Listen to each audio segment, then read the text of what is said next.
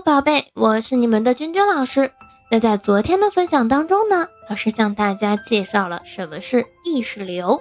我们需要知道，意识流呢不是一个统一的文学流派，而是我们现代主义的一种创作手法。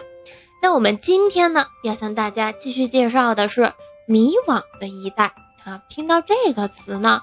很多同学可能觉得有一点新鲜啊，但是呢，它其实也是一个文学流派。我们现在呢，正式开始今天的分享吧。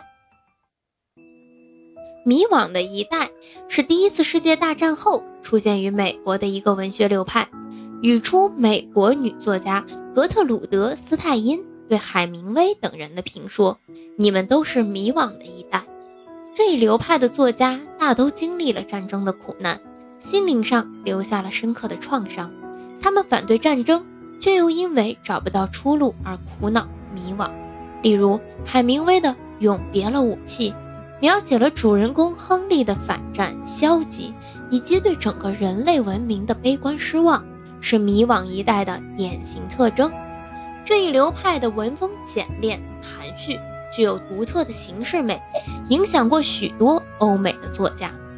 那我们今天的介绍呢，就是比较简单啊。我们和明天的介绍两个相互照应，一个叫迷惘的一代，是一战之后出现的；还有一个呢，叫做垮掉的一代，是二战之后美国出现的啊。那我们明天再介绍垮掉的一代。我们需要知道呢，迷惘一代的代表作家有海明威啊，这是一个非常有名的这个作家了。我们可以去读一读他的作品，以后啊，在介绍这个作家作品的时候呢，也会再次提到他。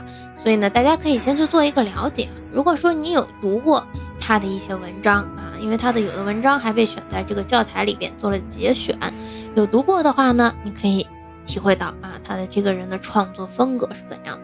海明威一直以来是以文坛硬汉著称的，是美利坚民族的精神丰碑。我们可以去了解这个人。除此之外呢？还有一部作品啊，获得了诺贝尔文学奖，是《老人与海》，就是海明威所写的。那还有别的，比如说《太阳照样升起》啊，还有我们刚刚提到的《永别了武器》，这些都是他比较有名的代表作品。我们去了解《老人与海》呢，以后应该会有节选让我们去读。这种风格的话，不一定所有同学能接受，但是呢，我们可以尝试着去了解这样一个。文坛大家啊，他是属于二十世纪最著名的小说家之一。那我们今天的分享呢，就到这里了，我们明天见。